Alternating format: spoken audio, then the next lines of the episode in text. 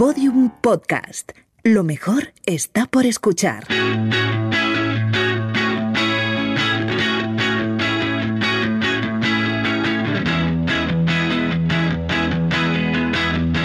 La redada. Hace apenas unas semanas, la policía local de Granada tuvo que desmentir este audio que circulaba por WhatsApp. Yo una cosa que os iba a decir ayer, pero se me ha olvidado. Que gastéis cuidado si vais a discoteca a la MAE o algo de eso, porque una, una amiga de uno de mis clases estuvo, no sé si fue el fin de semana pasado o al otro, y, y notó algo en el brazo. Y después cuando se miró, pues tenía ahí como que un cortecillo. Y total, se fue a su casa y eso. Y después cuando llegó a su casa se encontró en el bolso una notita que ponía bienvenido al club. Se fue al médico y le hicieron las pruebas y, y le metieron el SIDA.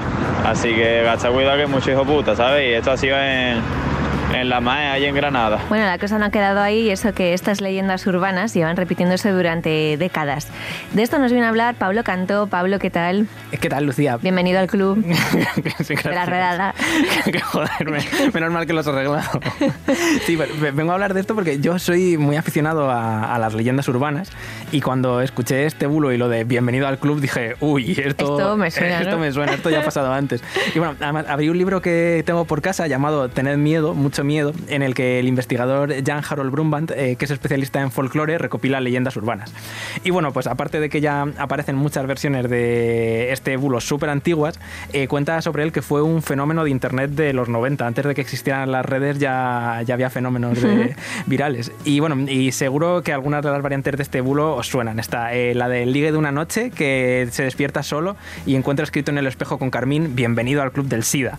O el de las jeringuillas infectadas en los asientos del cine, o en los asientos del bus, o Sí. en las gasolineras.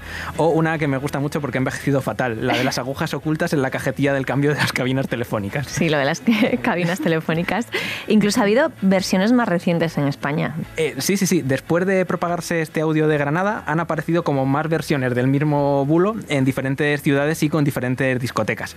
El medio de verificación maldita ha recopilado un montón en las últimas semanas, como este otro. Sé que no es momento tampoco para decíroslo, pero bueno, me lo han contado ya varias personas y, y bueno, creo que lo debemos de saber todos.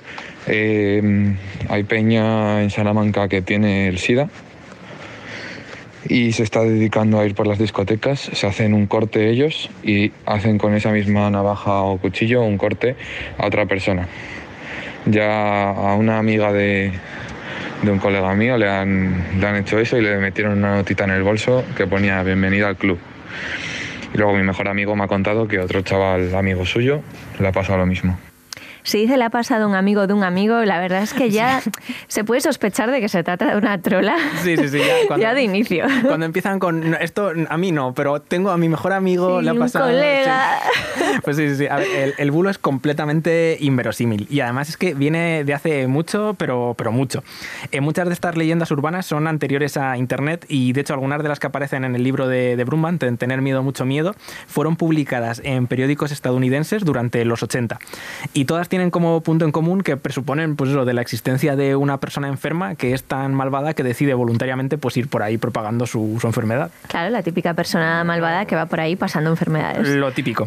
Ya, es que, eh, a ver, eh, ya el punto de partida de- del bulo cojea, pero Sí. es que además el arquetipo de la leyenda urbana es centenario. Eh, otros investigadores sobre folclore popular, Antonio Ortiz y Josep Sampere, cuentan en su libro Leyendas Urbanas que, por ejemplo, hay una canción anterior al siglo XV recogida en Barzat Braith, que es un recopilatorio pionero de cuentos tradicionales de la cultura bretona, que cuenta cómo una leprosa, eh, después de ser rechazada por la familia de su prometido, decide contagiarles la lepra. Y esto en el siglo XV. Y bueno, también hay historias muy parecidas sobre tifus, sobre gonorrea. Me imagino en el siglo XI a los campesinos dejando notas de bienvenido al club de la peste. o, eso, o un juglar avisando de que un amigo de un amigo del mester de clerecía le habían pasado la tuberculosis en, pues yo qué sé, pues en unas justas. No se me ocurre otra cosa. Claro, a ver, el problema es que, aunque no lo parezca, estas leyendas urbanas eh, no son inocentes. Muchos bulos esconden detrás mensajes de odio. Hombre, y en el, claro. Y en el caso de los bulos del SIDA, por doble partida. Eh, la enfermedad y sus metáforas, Susan Sontag Sontag habla de que el VIH en los 80 era como una proyección ideal para la paranoia del primer mundo, ya que unía un mensaje racista, el de que el virus venía de, de África, con otro ultraconservador, que era el de que la enfermedad era un castigo para promiscuos y homosexuales. Luego está que desde el punto de vista médico y científico, estos bulos dejan además mucho que desear. Eh, Tienen muchas lagunas, la verdad. Sí. sí. A ver, para empezar, en el caso de una exposición al VIH, pasa un tiempo desde que la persona que se expone al virus hasta que genera los anticuerpos como para ser detectados. Así que la idea esa de que vas al médico al día siguiente y te dicen, ¿tienes SIDA? Tiene usted- Eh, sí. parece que tiene usted cara de sida, Sí, ¿eh? sí, es completamente un ¿Cogió el despropósito. ayer? Sí, sí, sí. Y además, es que si quieren asustarnos con estas historias, pues a lo mejor deberían ir inventándose algo nuevo. Porque, a ver, por suerte, el estigma del VIH está quedando atrás. Y sabemos que incluso en el caso surrealista de que una persona malvada eh, Mm. fuera cortando o pinchando con un objeto infectado, hay métodos para prevenir la enfermedad. Incluso ni sufrirla debería asustarnos tanto, porque con medicación una persona con VIH puede hacer una vida normal y ni siquiera puede transmitir el virus. Vamos, que todo mal, fatal en este bulo. Fatal. Así que ya sabéis, redaders, no difundáis estos audios de WhatsApp. Bueno, ya no lo hacéis porque sois gente inteligente, por eso nos escuchéis la escucháis. redada, claro. claro. Y muchas gracias, Pablo, por contarnos su historia. A mandar gracias. Chao.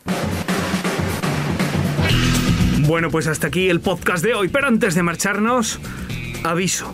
A ver, gente, eh, no. Es que no sé cómo contar esto, pero un cuñado. Un cuñado del peluquero de Lucía, eh, creo, o así, le ha dicho que hay gente que por ahí, suelta, que va por la calle y, también en sus casas, en el, y en el metro y en todos lados. Y, eh, son, son casos aislados, pero oye, que lo sepáis que, joder, escuchan la redada. Joder. Cuidado mucho, ¿vale? De esta gente. Un saludo del Lucía Taboada, Juan López y Juan Aranaz. Adiós. Adiós gente, adiós grupo. Feliz Halloween. Todos los episodios y contenidos adicionales en laredada.com. Síguenos en Twitter arroba redada y facebook.com barra laredada podcast.